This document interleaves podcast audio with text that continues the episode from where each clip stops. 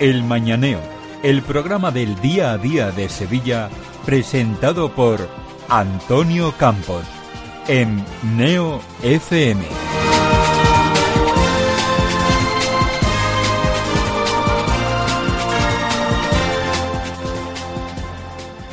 Hola, ¿qué tal? Buenos días, bienvenidos a este nuevo programa del Mañaneo. Aquí estamos en esta primera semana estrenando este programa, este magazine matinal donde les estamos contando la actualidad de Sevilla, lo que os preocupa, lo que os interesa y lo que en otros sitios no quieren contar. Aquí tenemos esa libertad para hacerlo en este viernes 28 de septiembre el primer viernes de esta nueva semana en la nueva temporada de Neo FM, un viernes en el que, bueno, parece ser que el otoño se resiste todavía a llegar a, la ciudad, estamos superando los 30 grados, parece ser, bueno, que la semana que viene ya se va a acabar esto del verano. Eh, la tendencia últimamente en estos años atrás es que el verano dura más de lo normal, ¿no? Que sí es verdad que eh, lo venía pensando esta mañana, ¿no? Que está haciendo ahora en, en otoño, estos primeros días de otoño, más calor que en los primeros días de verano. Pero bueno, también sepa usted que hoy es la carrera nocturna de Sevilla, esa trigésima edición. Después les contaremos qué es lo que tiene que hacer para evitar los dichosos cortes, según dicen algunos de, tráfico por estas carreras, ¿no? Porque en, en días como los de hoy eh, también existe esa dualidad sevillana, ¿no? Está el que se alegra porque llegue esta fecha en la que es una fiesta popular del deporte y después otros que dicen que, que bueno, que para qué correr tanto y, cortar tantas calles, pero bueno, esos mismos después son los que no les preocupa que lo haga una cofradía. Pero bueno, también sepa usted que, que a esta hora el estado del tráfico es, es, bueno, ya nos hemos quitado de esa bueno, de esa, ese tráfico intenso de primera hora de la mañana, a esta hora ya está todo normalizado siempre puede encontrarse algo más de, tráfico en, diferentes sitios. No me venga a echar a mí ahora la culpa si le pilla un atasco. Pero bueno. Así que sin más dilación vamos con el sumario del día de hoy. Las noticias del día en Neo FM. Llega la huelga de Ryanair a Sevilla. Eh, dos vuelos han sido cancelados en Sevilla debido a la huelga de los trabajadores de cabina de pasajeros. Más seguridad para el Polígono Sur. Manifestación para pedir seguridad tras la agresión a la directora del centro de adultos. Juicio por corrupción de menores. El fiscal pide ocho años de cárcel a una madre que vendió fotografías de sus tres hijas menores a una web de contenido sexual. Hay lío en Ciudadanos. Convulsión en el Grupo Municipal de Ciudadanos al acusarlos de contratar a falsos autónomos. Nueva edición de la Nocturna de Sevilla. Esta noche, a partir de las 10 de la noche, trigésima edición de la carrera nocturna de la capital. Y en deportes, victorias del Sevilla y del Betis. En sus respectivos partidos de la jornada 6, el Sevilla doblegó y goleó al Real Madrid en el Pizjuán y el Betis se reencontró con la victoria gracias a un gol de Loren.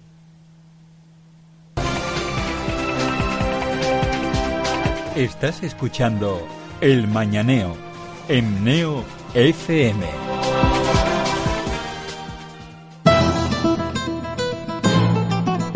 La voz de la cultura. La voz de la actualidad. La voz del deporte.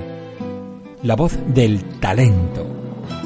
La voz de la juventud y de la experiencia.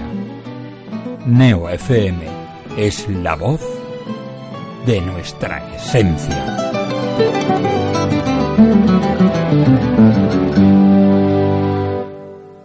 ¡Hey! ¿Conoces el programa más curioso de la radio?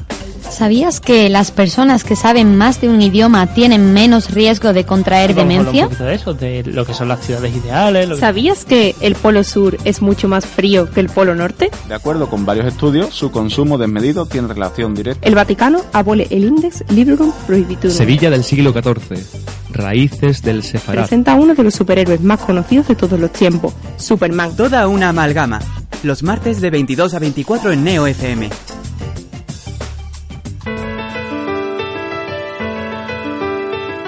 Llega la nueva Neo FM a la 90.4 de Sevilla.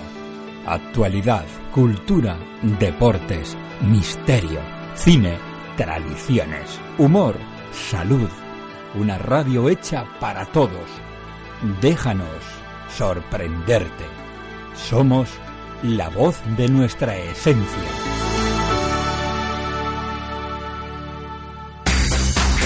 Neo FM. 90.4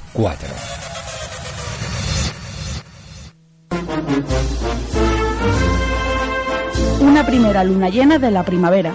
Una llama al cielo entre lágrimas de emoción. Una saeta al anochecer bajo el sonido de las bambalinas. Un intenso aroma a incienso y azahar que recorre las callejuelas de Sevilla. Una semana que nunca acaba. Una pasión llamada esperanza. Fran Gutiérrez les trae cada lunes a partir de las 10 de la noche toda la pasión y toda la esperanza de nuestra Semana Santa. Pasión y Esperanza, el programa cofrade de Neo FM.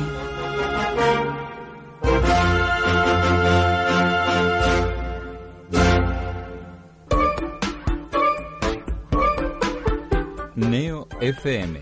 ¿Por qué? Porque Neo FM es la que más me gusta.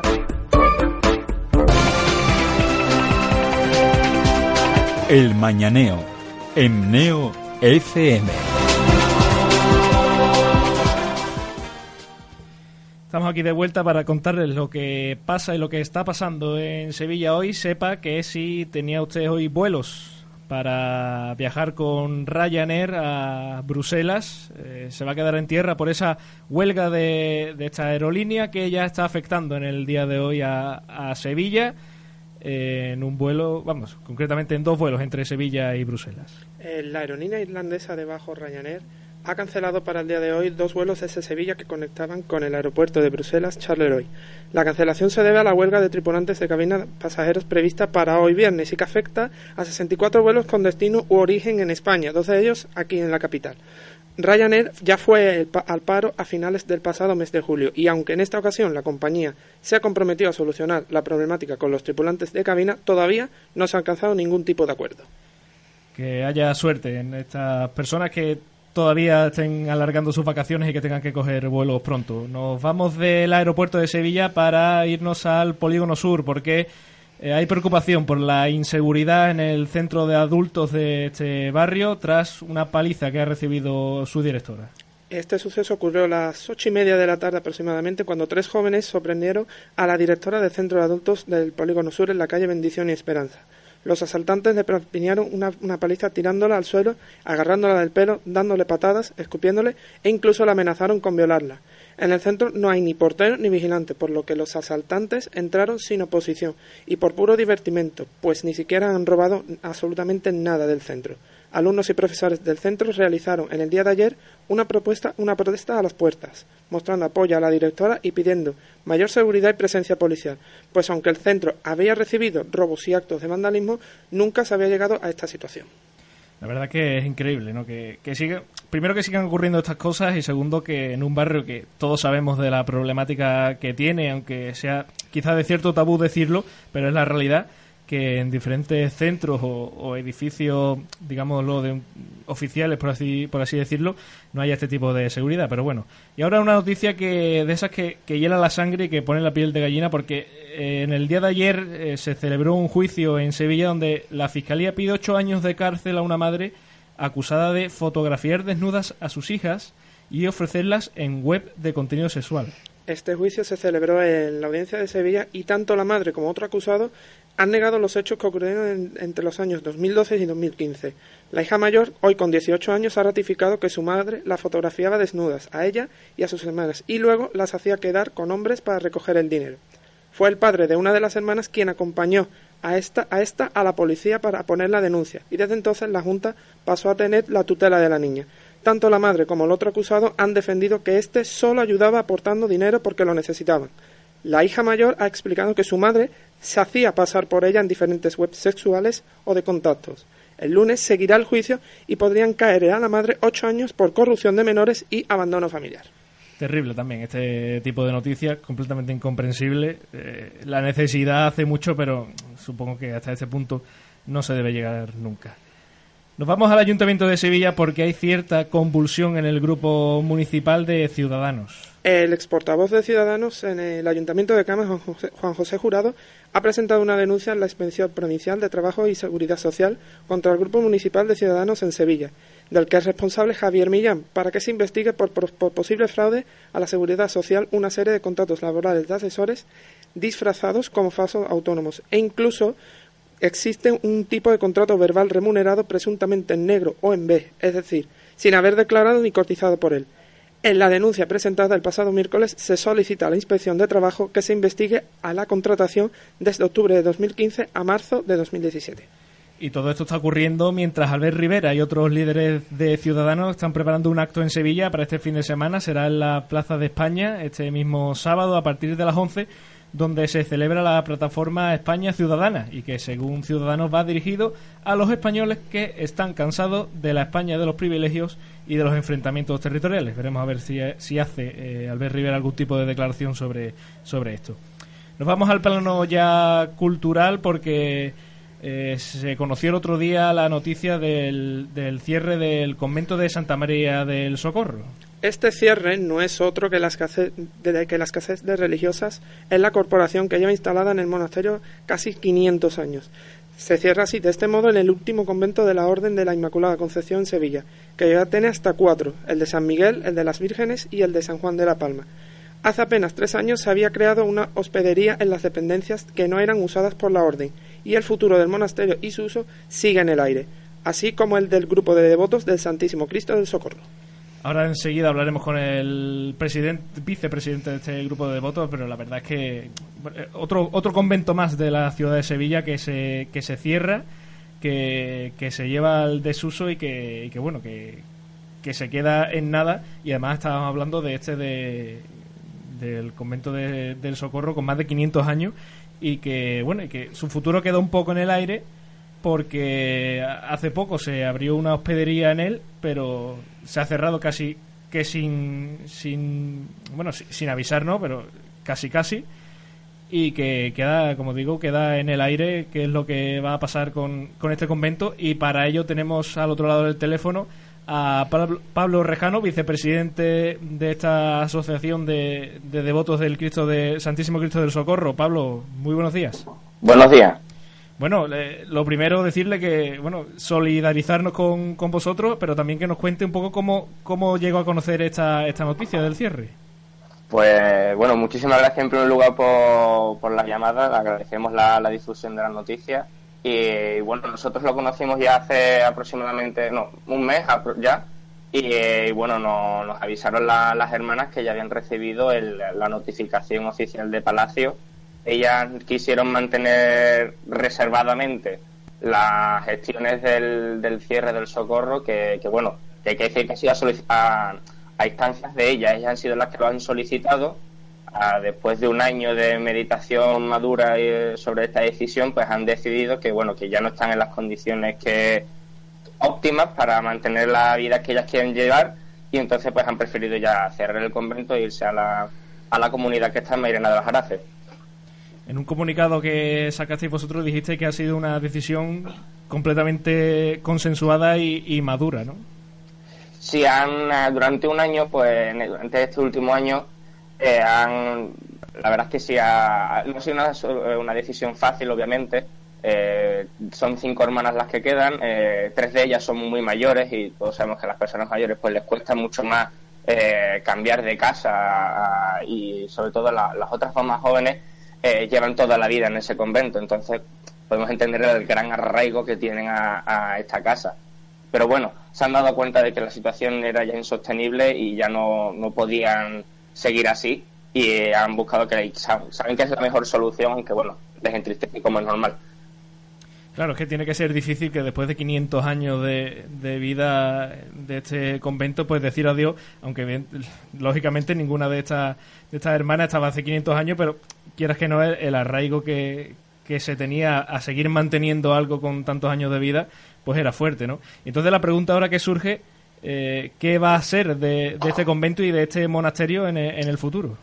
Pues las hermanas de momento eh, mm, no lo tienen del todo no tienen decidido el futuro del edificio. Primero es que eh, durante un año eh, se van se trasladan provisionalmente se dice a la a, a de las Jaraces y durante un año mantienen la propiedad del, del edificio y durante este año pues ellas van a se decidirá y ya ellas pues verán qué, qué futuro les quieren dar a la congregación le verá qué futuro les quiere dar al edificio que esperemos que sea obviamente sí puede ser dentro de la iglesia y que mantenga pues su utilidad pública para que podamos los sevillanos y, sobre todo el barrio disfrutar de, un patrimonio tan importante. Pues sí, porque lo veníamos comentando antes, no es ni el primero ni desgraciadamente va a ser el último convento que se cierre o, al menos que se le eche la puerta con llave y, que su patrimonio se bueno se, se juegue la suerte a, a lo que puede, ¿no? Y claro, eh, por un lado está el futuro del convento y, por otro lado está el futuro de, vuestro grupo de devotos. ¿Qué es lo que va a pasar? Pues nosotros ahora mismo, eh, bueno, afortunadamente eh, tenemos una relación fantástica con las hermanas y nos han permitido salir la salida profesional de este año, que será el 27 de octubre, y será dentro del convento.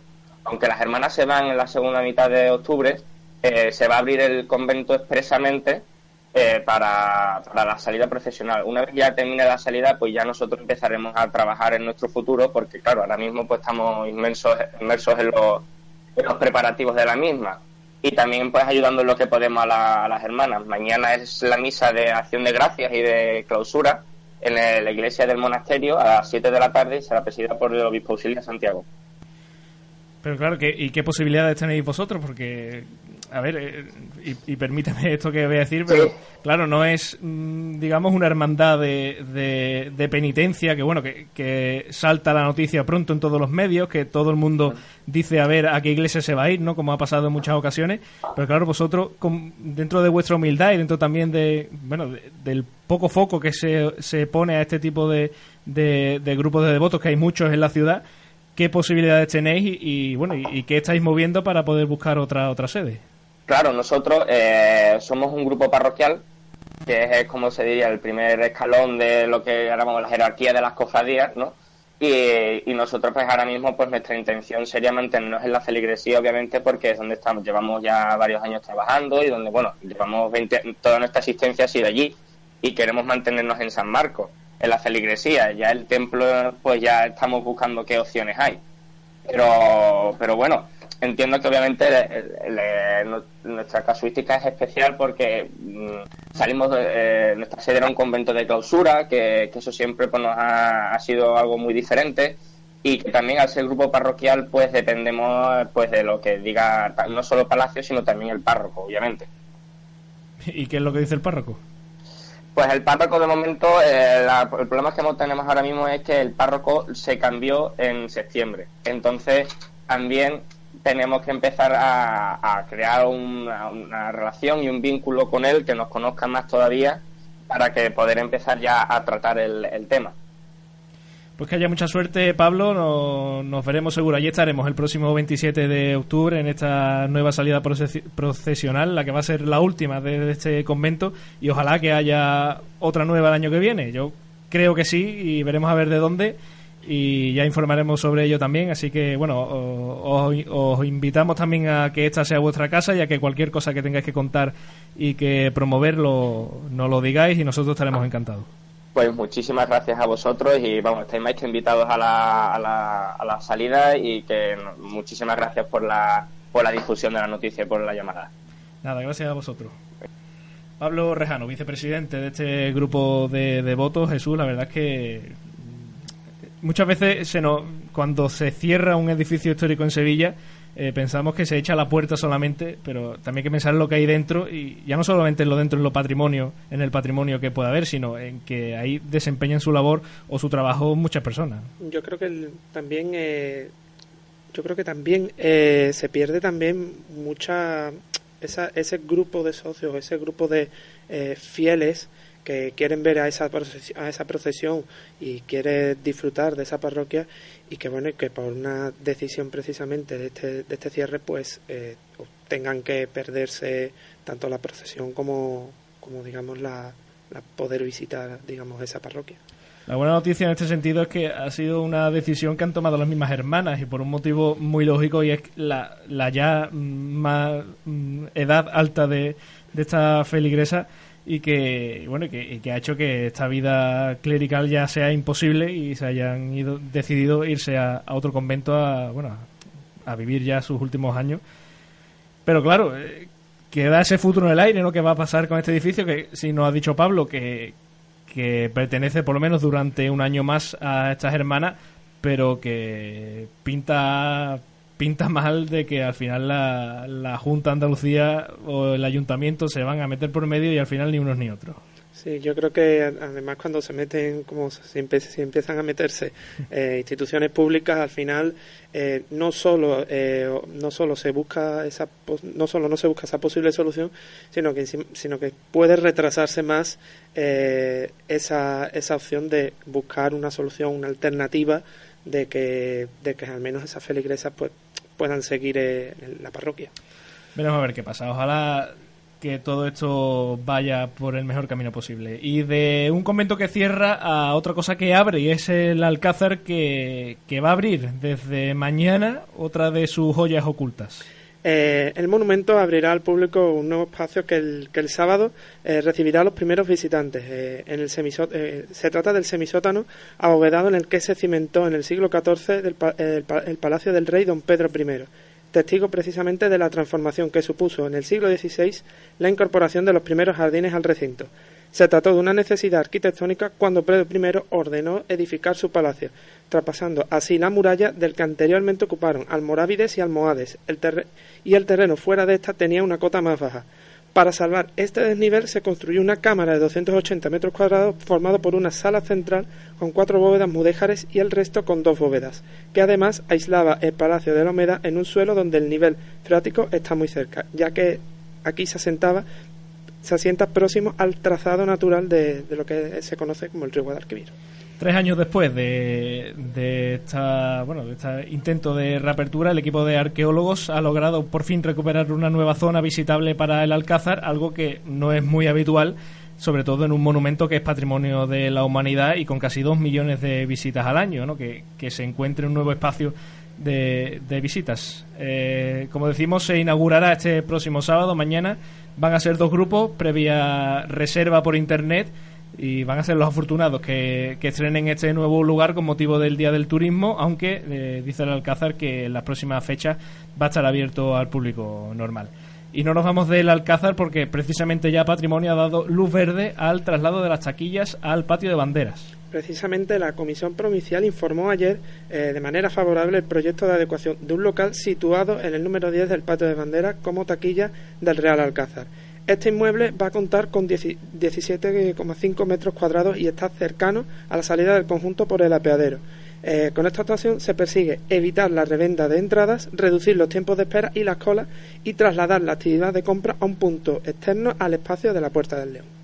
Además, en el informe se ha aprobado también tareas de conservación y mantenimiento en la Plaza de Toros de la Maestranza de cara a la nueva temporada taurina, la restauración de las puertas de la capilla bautismal y del sagrario de la catedral y una pequeña intervención para sustituir la puerta de la iglesia de San Martín.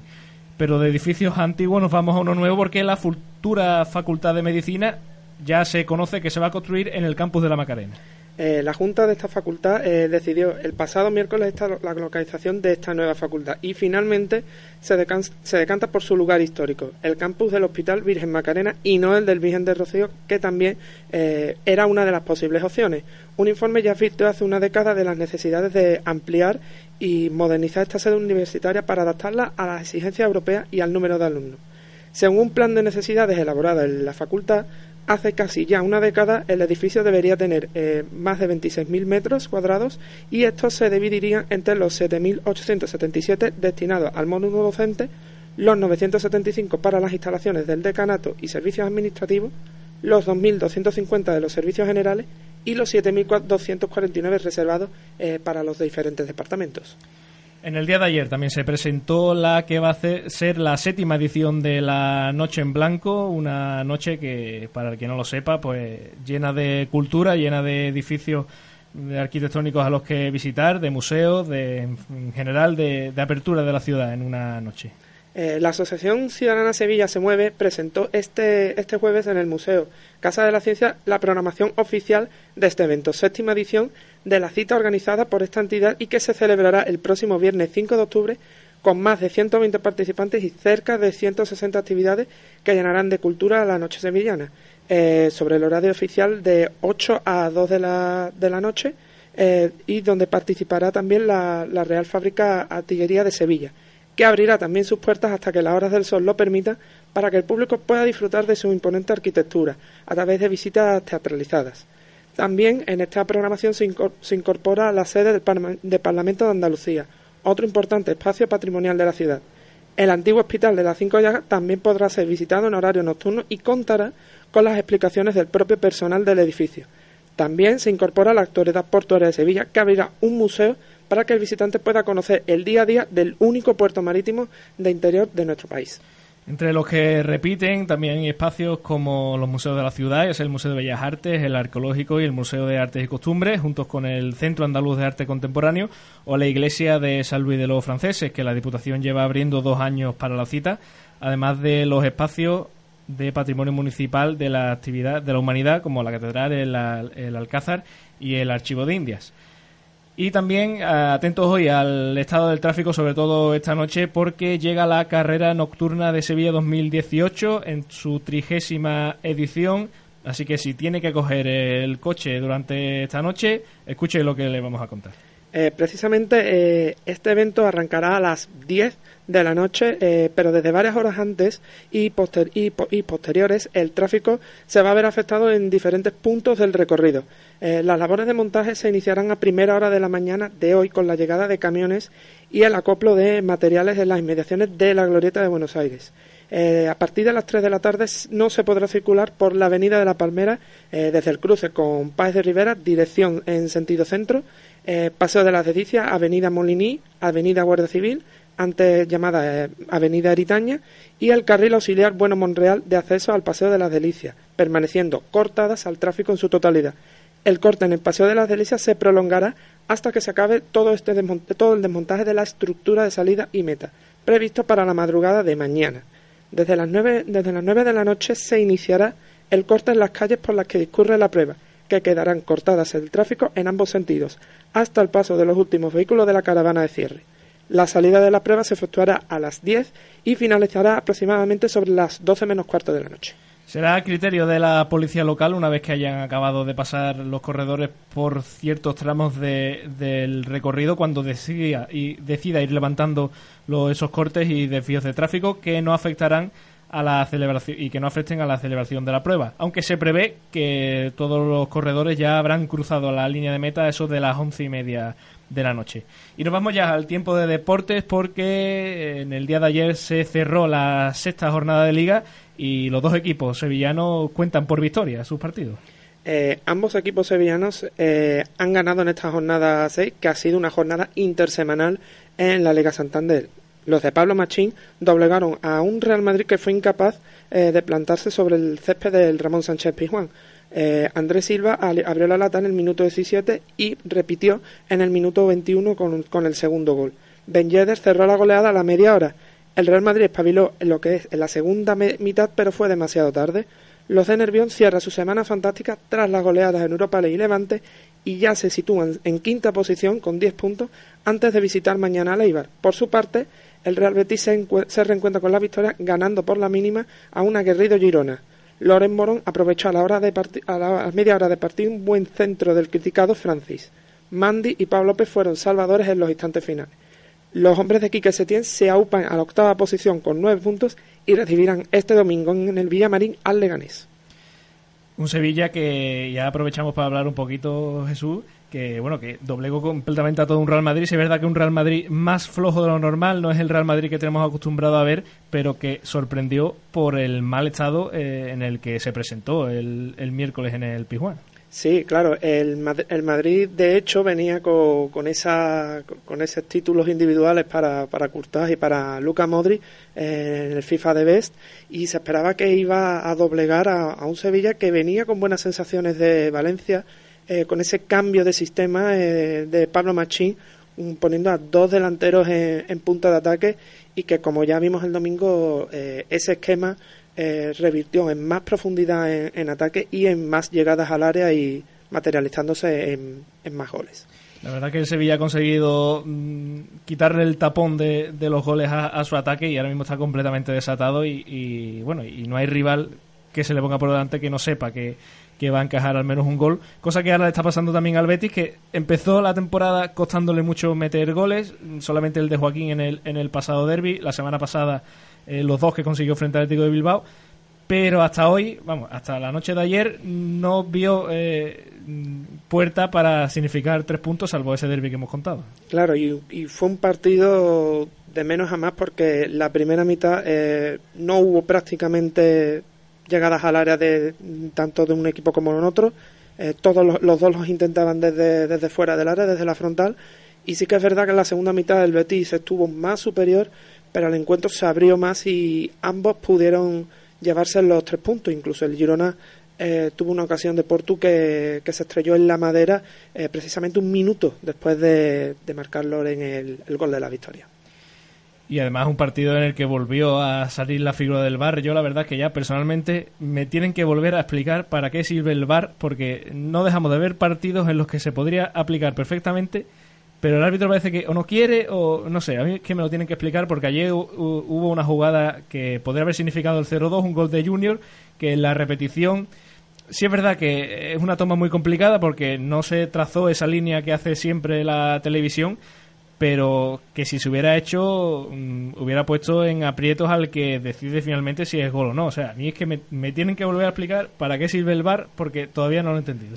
Sí, claro, es que yo creo que esto está ocurriendo no solo yo creo que en el Betis y, ni, en, ni en el Sevilla, eh, sino también en muchos campos que el VAR eh, digamos que está ahí en el, en el filo de la navaja para, para intentar señalizar un gol legal o no y bueno, ya ha habido casos como que, que ese gol podría haber entrado eh, perfectamente ayer en Montilivi, pero eh, el, que tuvo, el que tiene las decisiones es, es el árbitro y, y es lícito que al final pues, pues no dé el gol como legal.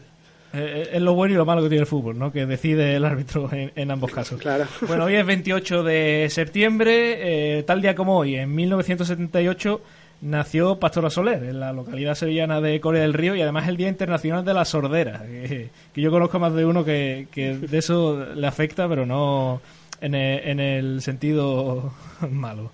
Además, hasta ahora es tendencia en Twitter en Sevilla Feliz Finde, que es algo que es muy, muy típico de, de los viernes. Y también, como diría nuestro querido Frank Ortega, eh, dos hashtags relacionados con el mundo del reality. Uno, como, como dijo el otro día, de ver casas ajenas y, y otro de, de, cantar canciones de otro. Esto es el mañaneo, enseguida volvemos con el segundo bloque. Estás escuchando El Mañaneo en Neo FM.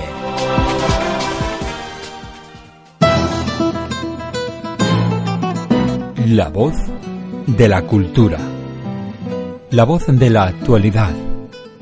La voz del deporte, la voz del talento, la voz de la juventud y de la experiencia. Neo FM es la voz de nuestra esencia.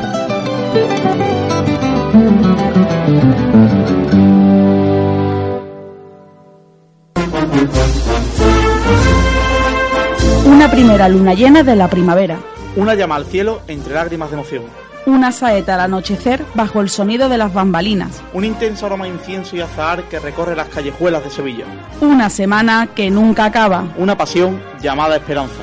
Fran Gutiérrez les trae cada lunes a partir de las 10 de la noche toda la pasión y toda la esperanza de nuestra Semana Santa. Pasión y Esperanza, el programa cofrade de Neo FM.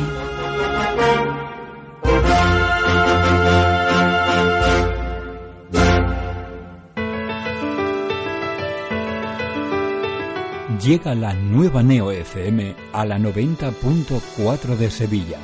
Actualidad, cultura, deportes, misterio, cine, tradiciones, humor, salud.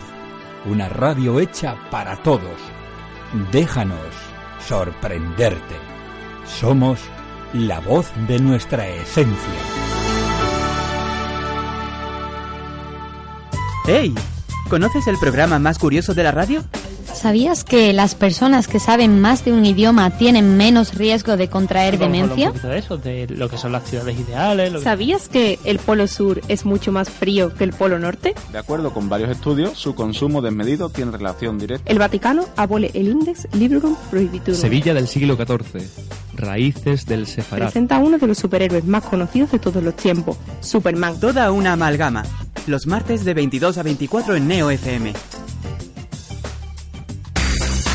Neo FM 90.4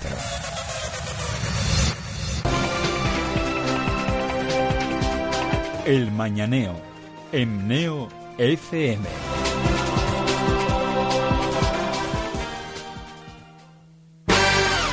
El magazine del Mañaneo.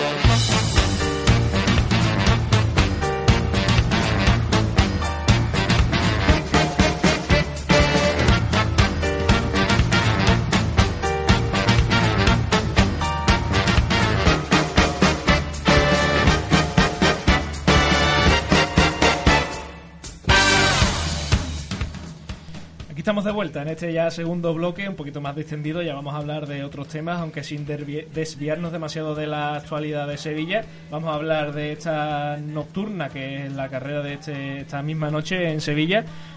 Eh, abrimos también los teléfonos, abrimos nuestras líneas de, de comunicación, ya lo saben, en Twitter, arroba el mañaneo, donde estamos preguntando, bueno, el tema del running, ¿cómo, cómo lo lleváis? Si, si, si sois eh, aficionados, si, si, si corréis esta noche en la carrera nocturna, queremos saber cómo os habéis preparado, cómo lleváis el día de hoy, si nervios, entrenando, eh, relajándose, porque eh, yo, los que estamos en la mesa, y aprovecho también para, para presentar a, a otra que, que persona que nos va a acompañar.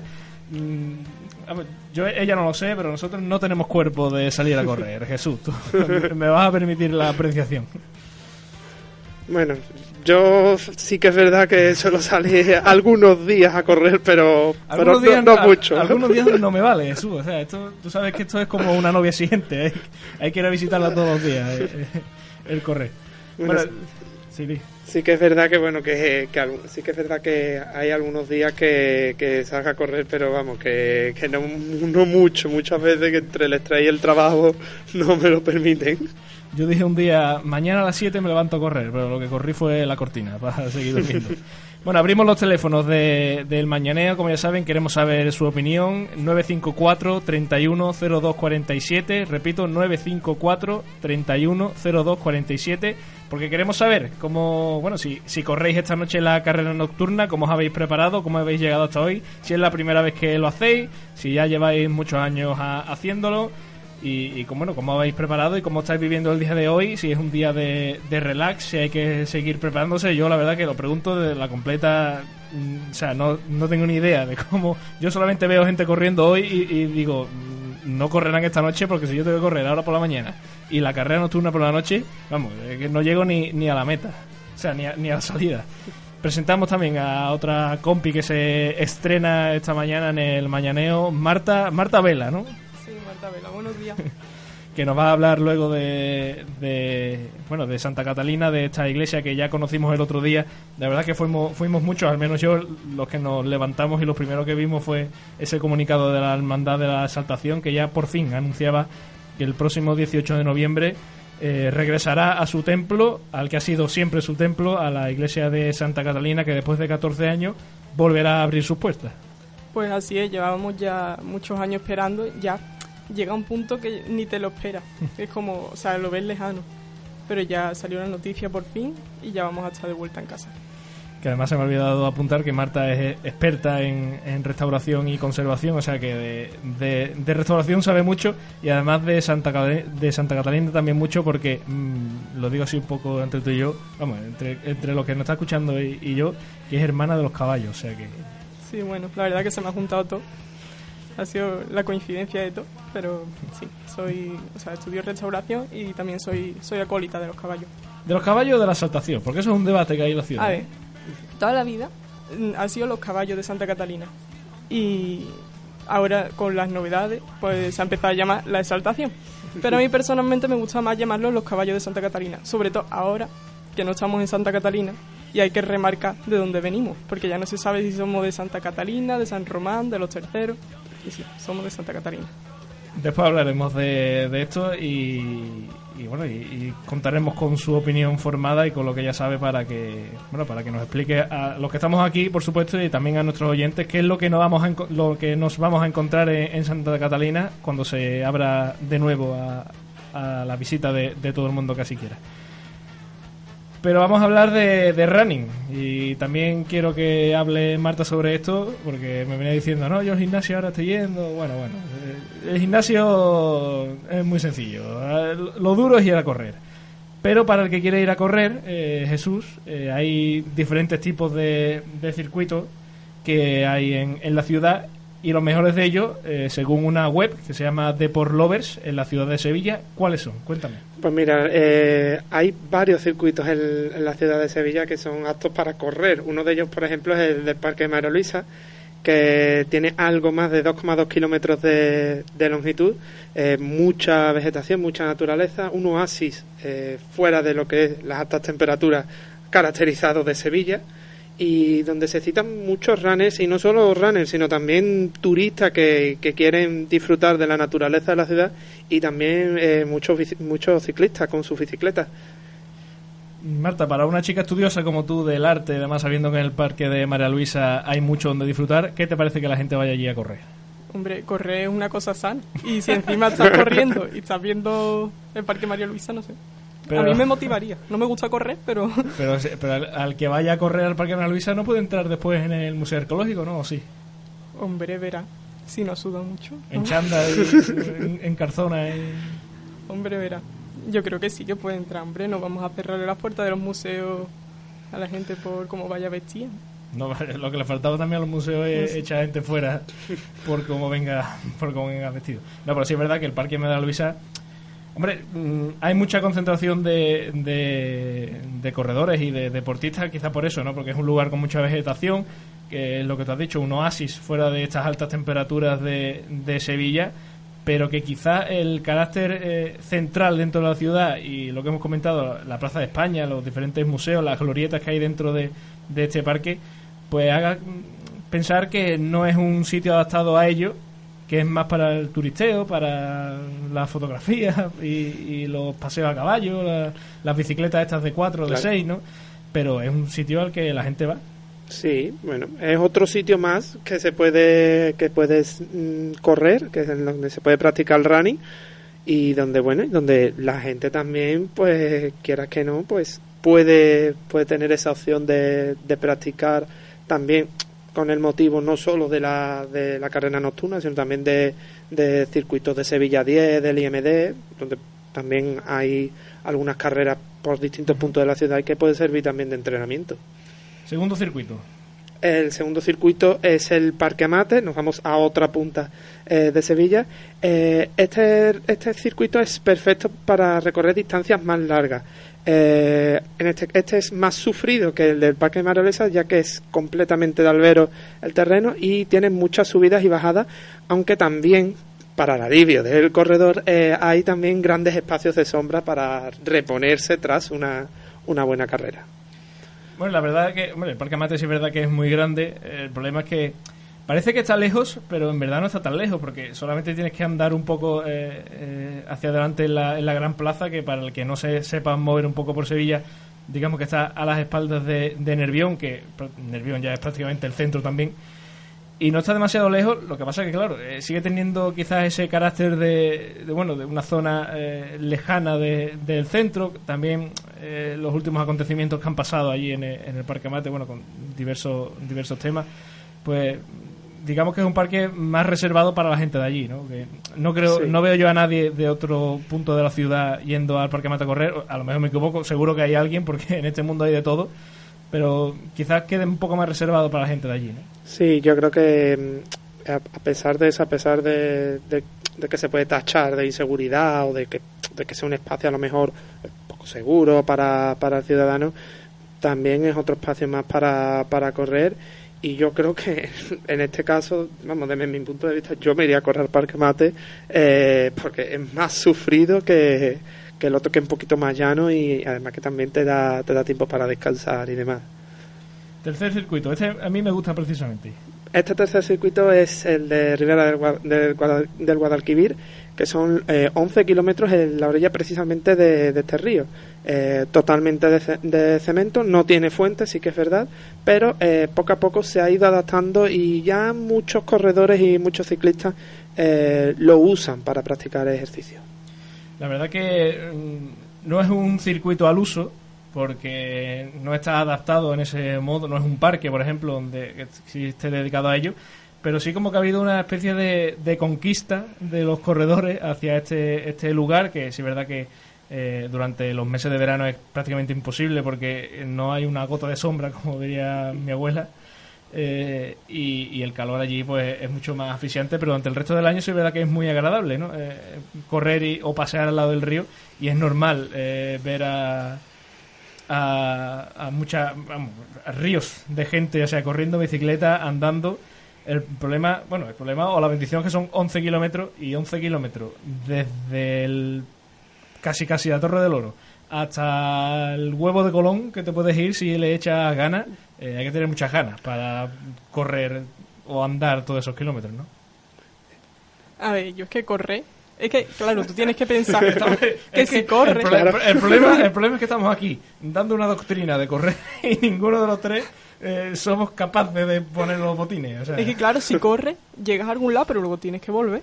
O sea, eso a mí no me sale. Claro, pero sí que es verdad que puedes volver, a, puedes volver andando tranquilito, pero pisando alguna sombra para refugiarte de, de correr, pero de correr, pero bueno, yo creo que que también te motiva el hecho de, que, bueno, como hay muchas piraguas, hay muchos remos, también te motiva a la hora de, practicar ejercicio, aunque también pasa en cruceros turísticos. ¿eh? Claro, a uno corriendo diciendo a que le gano al de la piragua, pues es que el de la piragua está mucho más entrenado que tú.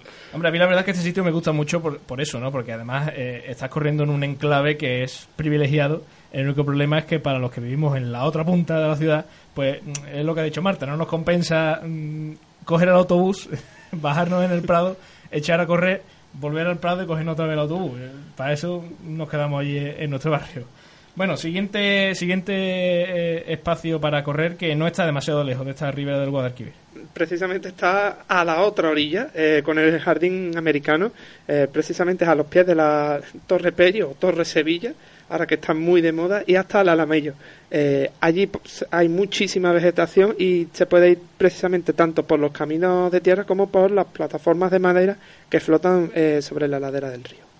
Un jardín americano que recientemente se abrió al público, pero prácticamente como si no se hubiera abierto, porque uno pasea por allí y es normal encontrarse mm, muchísima basura, eh, gente que bueno que se dedica a hacer botellones en estos en estos sitios y es una pena, ¿no? Porque es un lugar eh, prácticamente privilegiado también de la ciudad eh, y que está en ese, en ese estado que, bueno, que, que si lo hubieran dejado cerrado casi que no nos damos cuenta. Pues sí, es un sitio bastante desconocido para Sevilla y además eso, en la zona en la que se encuentra, que está es propicio a que se haga botellones y eso. Y como tampoco la gente está muy acostumbrada a cuidar lo que tenemos, pues así está. Y además ese, ese paseo de, de plataforma sobre, sobre el río, vamos, yo eso lo he hecho andando, no lo he hecho corriendo. Y aún así andando ya se nota el movimiento del agua. Yo no sé corriendo cómo, cómo se notará eso o se afectará de algún modo a, al ejercicio, no sé. Hombre, puede, hombre, sí que es verdad que, que puede moverse un poquito la plataforma, pero vamos, creo que caerte no te vas a caer. No, no, eso está claro. Pero sí que es verdad que lo bueno, ahora que está muy de moda, Torre Sevilla, eh, Primar, centro comercial, pues yo creo que esto también puede incitar más a que haya, a que sea un espacio más visible, un espacio donde la gente puede correr más, porque aquello ya cada vez lo están adaptando más. Eh, eso que se dice que Cartuja siempre está desierta, siempre en verano no hay nadie y demás, pues ahora parece que se está arreglando un poquito más para que para que tenga más visibilidad precisamente para los runners. No, pero aún así, aunque se haya abierto al público hace poco, eh, otra manita, otra otra pasadita le hace falta. ¿eh? Bueno, y al final de este corredor, este jardín americano, nos encontramos otro, eh, otro circuito. Eh, precisamente el Parque del Alamillo. Mm, Yo creo que es el, uno de los parques más grandes de la ciudad, si no el más grande, eh, pero también es de los más retirados de, de lo que es la capital. Eh, alterna zonas de tierra, también asfalto y césped, y también es un lugar donde se suele celebrar muchas carreras populares, tanto del EMD como otras carreras benéficas. El problema del Parque de Alamillo es que quizás sea un parque demasiado popular, eh, donde la gente va a aprovechar el fin de semana y entonces eh, hace que el corredor eh, de- se decida por otro sitio, quizás po- o por no entorpecer o por no ser entorpecido. ¿no? No, sí, tienes razón porque el Parque del Alamillo siempre está lleno de cumpleaños, de la merienda, los- estas bicicletas que hemos hablado antes de cuatro personas, ciclistas. Y quizás un poco más incómodo correr ahí, pero si te lo propone, una carrera de obstáculos, ¿no? Y, sobre todo porque, hombre, para el que tenga tiempo entre semana, eh, sí es verdad que el parque está desierto. Eh, eh, entre semana, eh, este golpe de popularidad se lo lleva los fines de semana, lo que ha dicho Marta, ¿no? Muchos cumpleaños. Vamos, yo he celebrado casi que todos mis cumpleaños ahí desde, desde pequeño. O sea que es así, ¿no? Y, y cuando no es, se celebra la festividad del del no sé qué, otro día eh, que si los seguidores de Naruto. O, o tam- tam- también el, el tren que pasa por allí. De... Es verdad, es verdad. El trenecito este. Una vez llegué allí eh, eh, y era el Día de la Mujer Paraguaya. Algo que, que no, muy... no comprendí absolutamente. Eh, había una radio que, que al tiempo me enteré que se coge de, de Sevilla y es una radio hecha por y para paraguayos. Ahí queda. No, no, no lo estoy desprestigiando mucho menos, pero es algo que no te esperas aquí en Sevilla.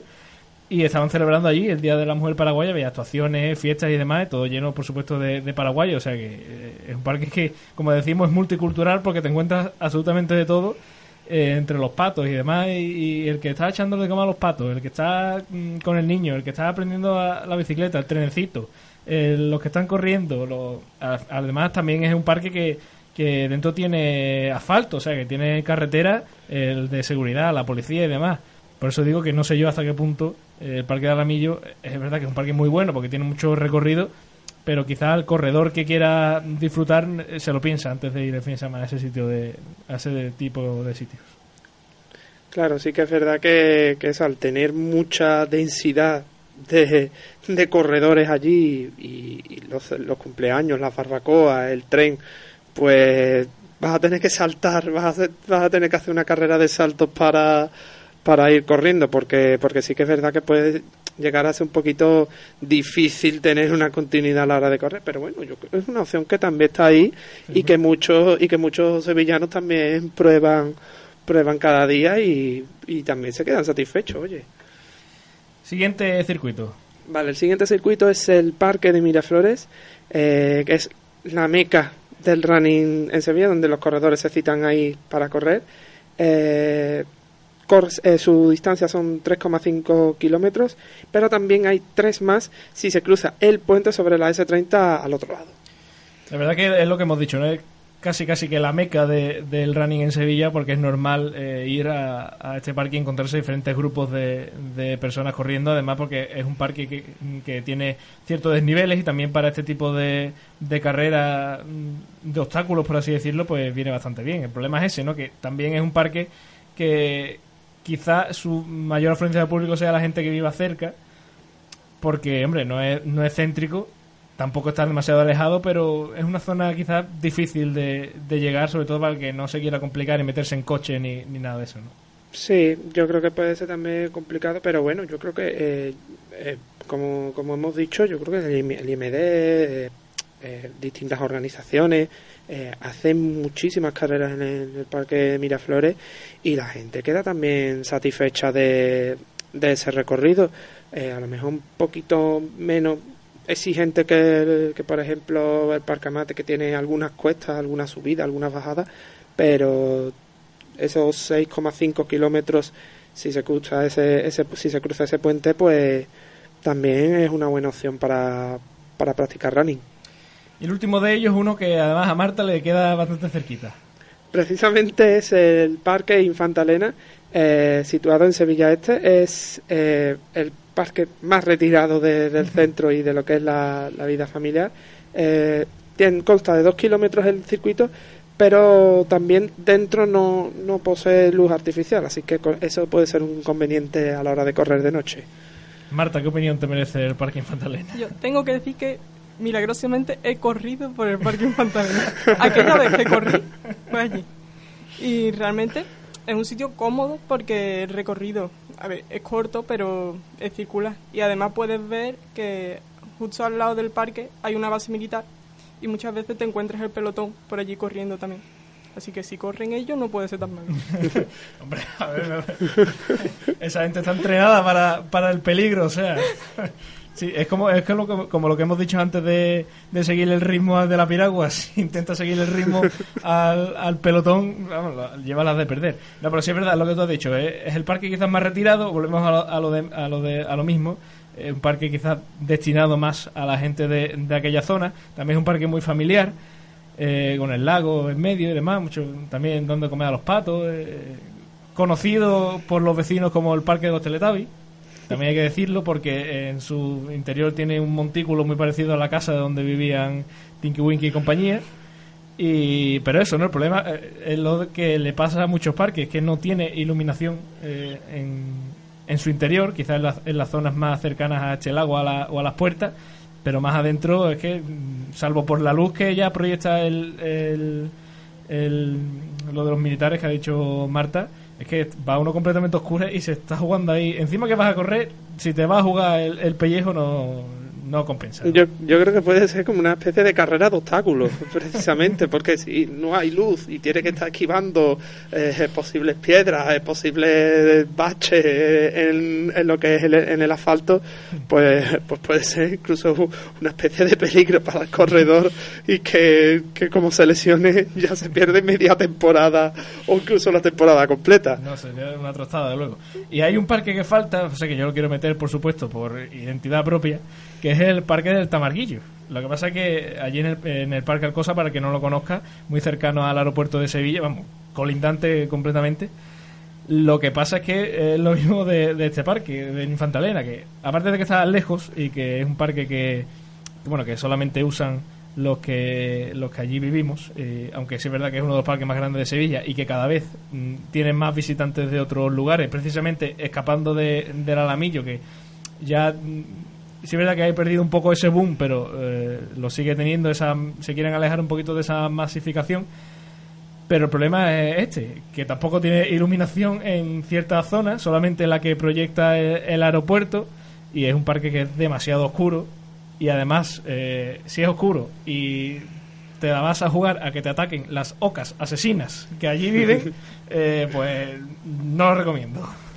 Yo, la verdad que, o sea, vivo cerca, pero nunca he ido a ese parque. O sea, porque tengo... Entonces tu opinión va a estar muy formada, muy bien, Marta. Tengo al lado de los Teletubbies,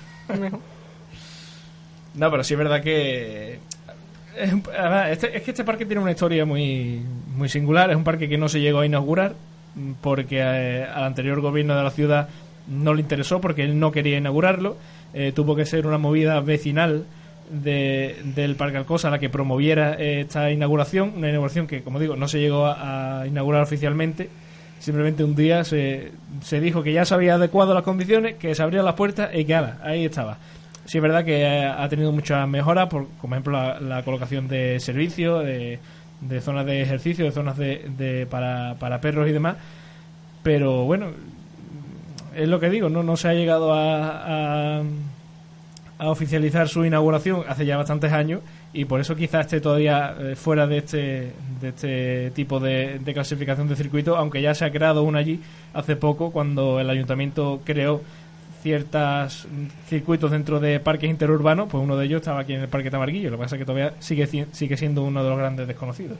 Sí, bueno, eh, bueno si eh, el, gobierno o, diferentes instituciones eh, apuestan por este, por este parque, pues puede que este parque tenga más visibilidad o o la gente quiera ir a correr allí. Eh, sí que es verdad que es otro parque retirado, un poquito retirado y, cerca del aeropuerto. Lo que pasa es que yo creo que no conozca a nadie que después de correr se toma un viaje en avión a, a, cualquier punto de España o de Europa, ¿eh? No, lo veo. Pero sí sabe lo que hace mucha gente, ir a ver aviones. que es algo que a mí me ha llamado mucha atención. Yo lo he hecho, tengo que reconocerlo porque, no sé, me resulta curioso ver cómo despega el avión y tal, pero hay gente que se pasa horas y horas y horas allí sentado en un banco que han puesto precisamente mirando al aeropuerto, en una zona que hay un poco más alta, y la gente va allí a... Una vez me sorprendió, porque era fin de semana, estaba dando un paseo y había allí un grupo de personas fotografiando aviones. Y cada vez que salía un avión, se ponían allí como si fueran paparazzi a fotografiar los aviones. O sea, a mí me resultó muy curioso que, bueno, que evidentemente el mundo de la fotografía es muy amplio, ¿no? pero no sé, me resultó curioso este, este tema. Bueno, cambiamos de, asunto, ya hemos dejamos el running un poco al lado y vamos a hablar de, lo que prometimos, ¿no? La iglesia de Santa Catalina, que se va a reabrir después de 14 años, cuando en el año 2004 se cerrara por, bueno, por el estado en el que estaba, eh, teniendo que salir de allí eh, la, Hermandad de la Exaltación y otras más que, que se que son de desconocimiento del gran público porque todo el mundo se queda en, la Hermandad de, de la Exaltación y para eso tenemos aquí a Marta, que como decimos, nuestra experta restauradora y en conservación. Va a ser nuestra, ya lo aviso, nuestra, y se lo digo a ella también, nuestra eh, restauradora de cabecera. Cada vez que salte una noticia de restauración que a nosotros se nos escape, eh, la vamos a llamar y nos lo va a explicar ella porque ya sabe de esto un montón. O sea que, Marta, el micrófono es tuyo. Vale. Eh, primero, quiero decir que, o sea, yo encantada de que me llaméis para todo lo que queréis relacionado con la restauración, pero por favor no llaméis restauración al Eceomo. No, no, no, no. Eso, lo sabe. Por cierto, ya, ya, que has llamado, ¿qué te parece esa cosa? Esa cosa nunca me Esa es una cosa que sorprendentemente estudiamos en la facultad. O sea, estudiamos cómo hay gente que puede llegar a hacer eso. Pero, y realmente tú cuando dices que eres restaurador, lo primero que te menciona es el ese humo. Y eso sienta fatal. Bueno, pues como cuando dices que vas a estudiar periodismo y te, relacionas con el Sálvame. sí. Será más o menos lo mismo. ¿Tú, te imaginas que eso ocurriera aquí en Sevilla con algún Cristo? Con... Eh, Ahora es cuando me dices, ¿en verdad ha ocurrido? Es que ha ocurrido, claro que ha ocurrido. lo que pasa que, y además en hermandades importantes, pero se pasa la mano y parece que no ha pasado nada. Como por ejemplo, ¿se puede decir? Muy claro que lo puede decir. La esperanza de Triana. Fácil. ¿La esperanza de Triana por qué? Porque la esperanza de Triana no la restauró un restaurador, lo restauró un imaginero y los imagineros no saben restaurar, entonces lo que hacen es eh, tallar. Te estás metiendo en terreno farragoso. A mí, a mí me encanta, o sea, yo no tengo problema. yo. yo. soy el primero que, que, digo que la libertad de expresión también llega para esto y, que si hay que tirar de orejas se tira, que para eso estamos. Tú me has preguntado, yo respondo. Sí, sí, me encanta, me encanta. Cuéntanos, Marta, Santa Catalina. El cuento de Santa Catalina. Santa Catalina lleva cerrada, efectivamente, como has dicho antes, 14 mm, años y medio. Hmm. Y se cerró, y cuando se cerró, todo el mundo temía por el estado de Santa Catalina, se va a caer, se va a caer. Santa Catarina no tenía problemas estructurales. Lo que tenía era problemas en el suelo, humedades, muchísimas humedades, y luego, mm, a ver, yo, vale, yo tengo 22 años. Cuando se cerró Santa Catarina yo tenía 8.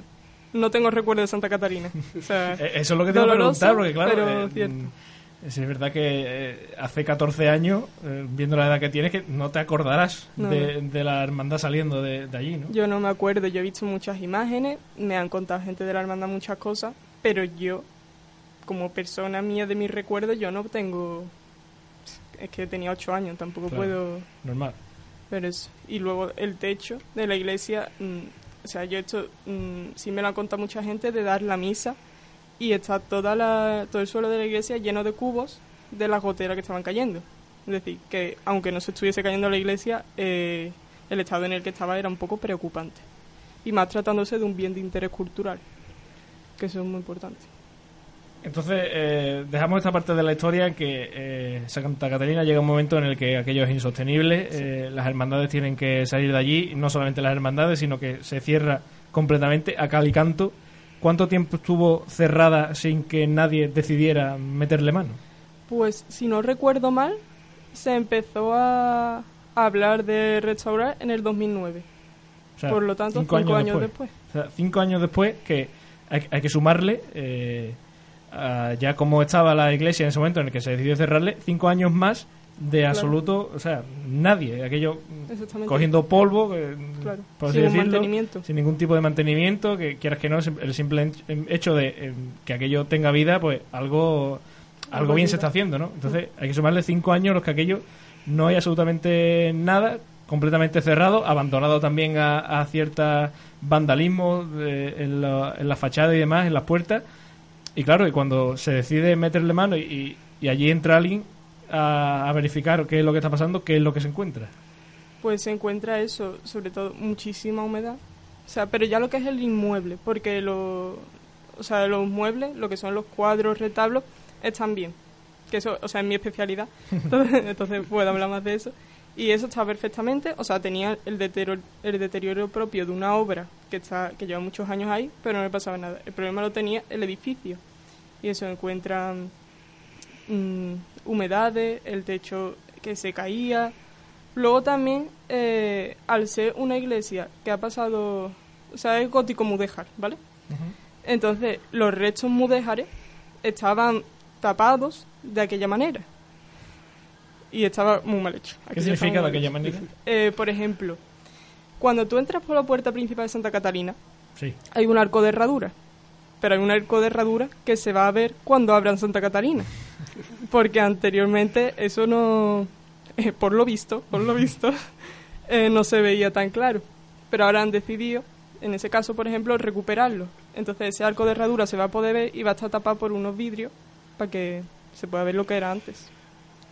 Bueno, por lo menos eh, se está promoviendo también reabrir ciertas zonas, como también la de las catacumbas, si no recuerdo mal, ¿no? Que, Efectivamente, No sé la si se va a reabrir, pero se ha encontrado algo, ¿no? Con eso ha habido mucho, mucho dilema, no se sabía si estaba en un estado correcto como para abrirlo al público.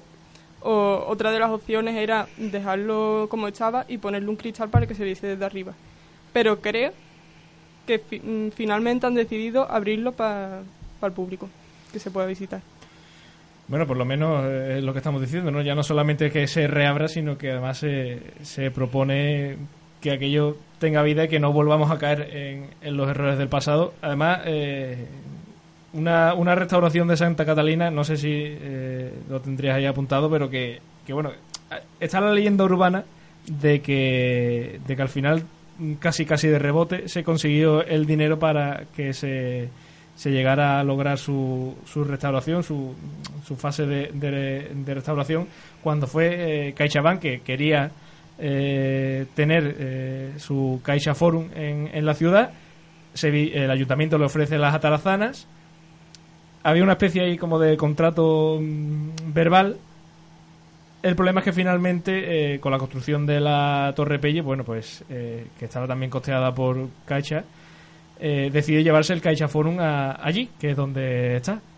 Entonces, claro, el ayuntamiento dice que ya tenían algo apalabrado y que entonces, eh, con ese dinero que se iba a usar para restaurar también las atarazanas, que lo usaran para restaurar Santa Catalina. ¿Eso qué, qué hay de cierto y o no? Mm, a ver, eh, aquí me tengo que poner un poco más modo restauradora, favor, leyes y esas cosas. Eso es lo que queremos. Eh, se trata de un bien de interés cultural en el que se pueden, se aceptan, a ver, no es la palabra, donaciones para el mantenimiento y la restauración y son completamente lícitas.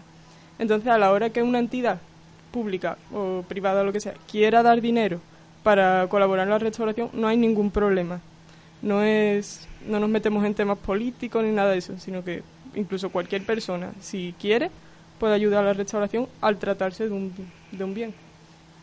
Claro, entonces eh, está esa leyenda urbana de que, mm, como por así decirlo, entre comillas, Caixa había dejado tirado al ayuntamiento eh, por eh, ese proyecto de las atarazanas, pues le dice, bueno, pues si no vas a hacer esto, eh, ayúdame para restaurar Santa Catalina porque años antes ya había habido una guerra literalmente entre ayuntamiento, Junta de Andalucía, Palacio Arzobispal, para ver de quién era Santa Catalina al fin y al cabo y de quién era la responsabilidad de restaurarlo.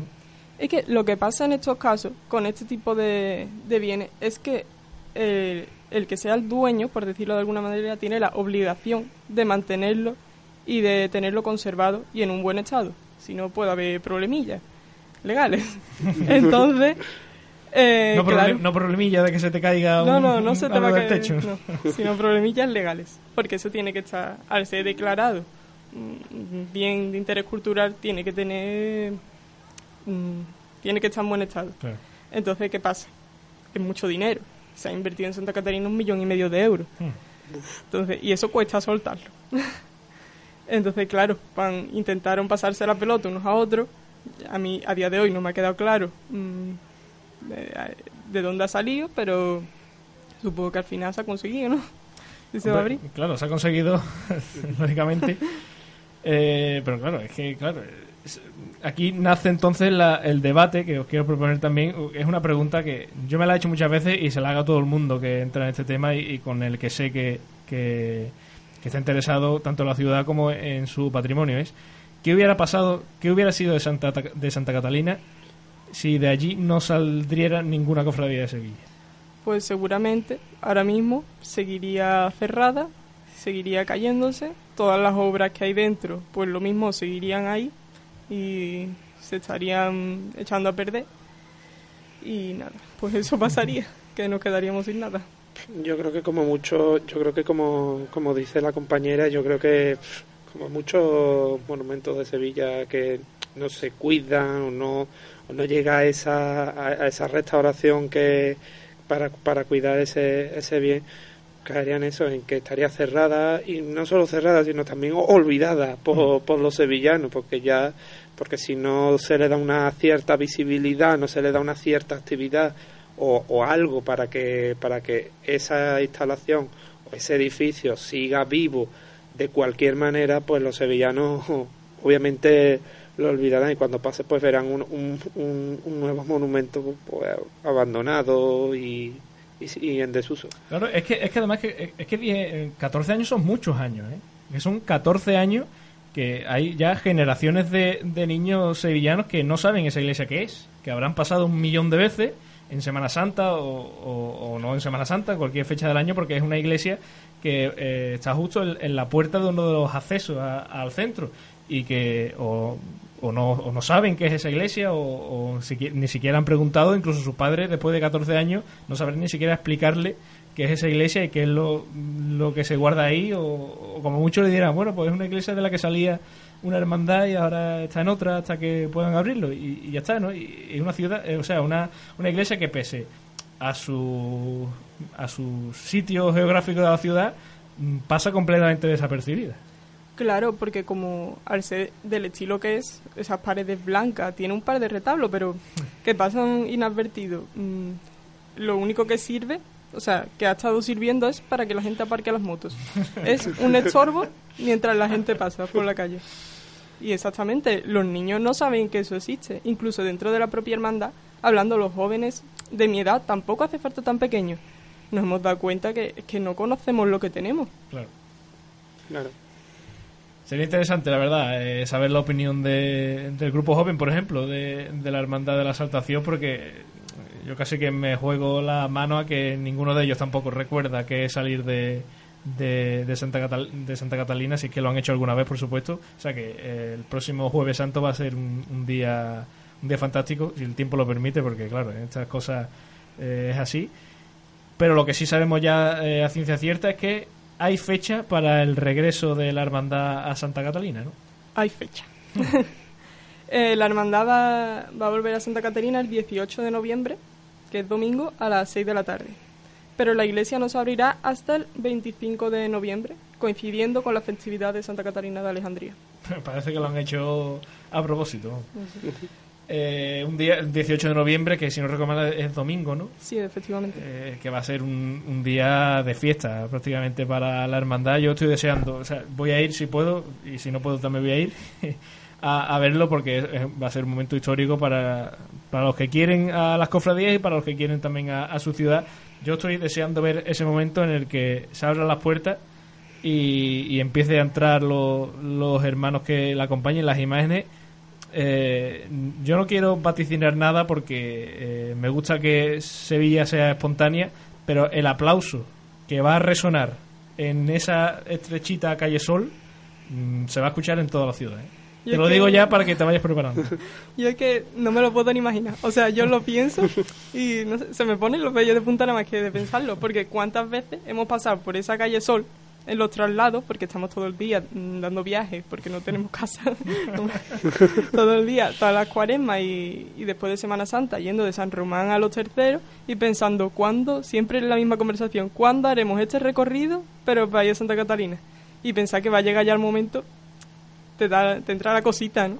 Hombre, es que hoy en día eh, tenemos la suerte de poder mucho, ver muchos vídeos en, en YouTube y en, y en Internet pero es que casi casi que los que salvo bueno no los más mayores pero ya hay gente de vamos de los, de los 25 para abajo o, casi casi casi que 30 para abajo eh, no guardarán recuerdos de, de, cuando la hermandad salía de Santa Catalina. Yo creo que muy poca gente de, de la quinta de los 90 incluso finales de los 80 no, no conocerá vamos yo creo que y creo que también es un es un punto más de motivación para la hermandad eh, saber que puede volver a Santa Catalina, saber que puede estar otra vez haciendo ese recorrido eh, tras muchos años sin, sin poder pisar eh, la iglesia. Pues sí, pero ya no es solamente lo que hemos dicho, ya no solamente por la hermandad, que también por supuesto, porque es un gran valor de, de la ciudad. escuché una vez decir, no, no, recuerdo a quién, que todos los sevillanos deberíamos ser hermanos de, de, de la saltación y la verdad es que lo comparto porque es una de las hermandades por lo menos por mi parte más creo que es más querida de la ciudad y, nada más que por eso de los caballos y de, y de haber formado parte de la infancia de muchos de nosotros porque yo creo que la primera boca abierta que se le queda a un niño en Semana Santa cuando descubre la Semana Santa es con el paso de, de los caballos ¿no? Pero sobre todo porque, porque sea un error que no se vuelva a, cometer, que no vuelva a estar una iglesia, tenga una hermandad dentro, no sea su sede o no, pero que no vuelva a estar un bien de interés cultural, ya no solamente una iglesia, sino un bien de interés cultural cerrado 14 años y que sea solamente un dolor de cabeza para las instituciones que son los que se tienen que, que hacer responsables de, de esto. Bueno, último cuarto de hora ya del programa, vamos a hablar de, la agenda cultural que tenemos este fin de semana en Sevilla, como, como, cada, como vamos a hacer cada viernes, porque este fin de semana, eh, parece mentira, pero también hay hueco para, para otras cosas, eh, fuera de montar una caseta o sacar un paso. Eh, a ver, que a mí, a mí me gusta, evidentemente, pero oye, se agradece que haya, que haya otro tipo de de cosas en Sevilla y se celebra mañana sábado el Enmascarado 2018. Eh, este evento es, está organizado por la Asociación Marco Luna y en el que colabora también el Ayuntamiento de la capital. Eh, en este evento se va a celebrar en la tarde de sábado en diferentes plazas y calles de, de, la capital eh, diversas actividades como teatros de títeres, espectáculos de baile y magia y actuaciones de carnaval en beneficio de la investigación contra el cáncer, bajo el lema eh, de este año Juntos para, para una mañana sin cáncer.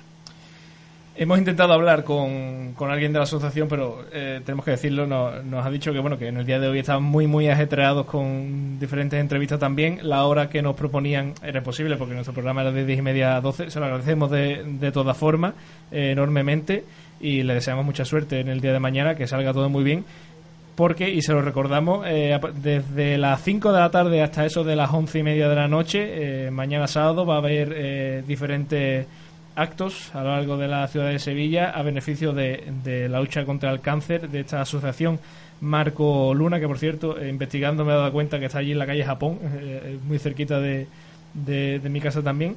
Eh, en la Plaza del Pan, por ejemplo, va a ser uno de esos, de esos sitios con que la que se le ha llamado Plaza de los Títeres, con un espectáculo de títeres que se llama Factoría de Trapos. En la Plaza del Salvador también, que a la que se le ha llamado Plaza del Circo, con un espectáculo que se llama Circlas. En la Plaza de San Francisco va a tocar la Orquesta Filarmónica de Sevilla y va a haber también un teatro que se llama Atahuarpa en la Plaza Nueva eh, va a haber una actuación de Francisco Roldán. En la Plaza de la Contratación, un espectáculo de magia a cargo del mago Areso. Y en la Plaza de La Habana, que he tenido que buscar dónde está, porque resulta que no es una plaza, en verdad es una calle. Eh, va a actuar la Chirigota del Vera, que para el que no lo sepa, eh, bueno, es el reciente primer premio de Falla y también muchos primeros premios eh, a lo largo de su dilatada historia en el carnaval, que el año que viene, por cierto, no, no va a salir, va a descansar. Y también diferentes actos, como por ejemplo el baile, una actuación de David Parejo. Y quizá lo más interesante es un baile de máscaras que se va a organizar eh, en, en, la puerta de Jerez a, partir de las nueve y media hasta las once y media. Un baile de máscaras para el que todavía no sabemos si eh, se puede seguir inscribiendo. el precio es de 12 euros eh, y te dan una bolsa, una, inscripción y una, y, una, y una máscara que se va a recoger eh, a partir de mañana en la puerta de Jerez. Eh, como decimos, este, este dinero va donado a, esta asociación para la, la lucha contra el cáncer. 10 euros, no 12, por cierto. Y un cheque regalo, y el, el premio al, al, al baile de máscara es un cheque regalo de 200 para vestuario, vestuario de, de baile eh, de la empresa Luna Danza y varios sorteos también que se van a realizar. Y bueno, eh, Marta, Chiriota del Vera, que viene a Sevilla y casi que no nos hemos enterado. Bueno, yo lo has dicho y a mí se me ha iluminado los ojos. que yo no lo sabía esto, ¿eh? Tú esto no me, no me lo has contado a mí antes. es que me enteré ayer, la verdad. No, porque leí eh, carnaval benéfico de máscara, no sé cuánto, y pensé, bueno, esto va a ser cualquier grupito que van a poner y demás por por rellenar, pero no, es la chiriota del Vera, que insistimos, eh, bueno, para el que no esté metido mucho dentro del mundo del carnaval, es una de las señeras de, de, Cádiz y que, y que sí es verdad que se apunta siempre a un bombardeo. Eh, son tipos muy simpáticos y a estas cosas siempre, siempre se apuntan. Y además, eh, otro dato, cómo colaborar para esta asociación, como decimos, Marco Luna, junto al Ayuntamiento de Sevilla, a beneficio de, esta lucha contra el cáncer con el lema Juntos por un Mañana sin Cáncer. Eh, al lado de estas actuaciones, en cada plaza y en cada calle, eh, va a haber un, stand donde se podrán aportar también donativos y donde podrás eh, pedir también esta inscripción para el baile que se va a celebrar a partir de las nueve y media en la Puerta de Jerez. O sea que todo el mundo queda invitado a, a, mañana a disfrutar de, de, de, este acto que, como decimos, se sale un poquito del guion que hay en Sevilla de que ya empezamos en el mes de septiembre a los besamanos, a sacar pasos y demás.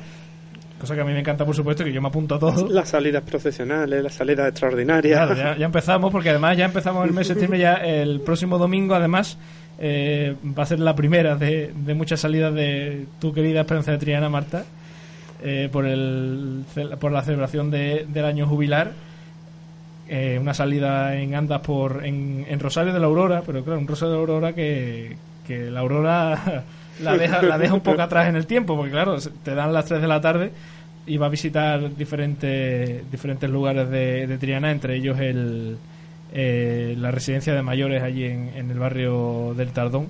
Que por cierto, ya que estamos en estos últimos cinco minutitos que nos quedan en el programa, ¿qué te parece, Marta, estas salidas que se extienden tanto en el tiempo? Eh, a ver, yo creo... A ver, cuando Marta dice, a ver, eh, temo. Es que eh, yo creo que hay excesivas salidas. Pero esa es mi opinión. O sea, pero claro, o sea, siempre siempre está bien ver, ver pasos por la calle, ve que gente va a verlo. hay una alegría. Hay excesiva salida, pero claro, esto es una opinión que tiene mucha gente, pero esto es como lo de Sálvame, ¿no? No, yo no veo Sálvame, pero después, pero después es uno de los programas más vistos, ¿no?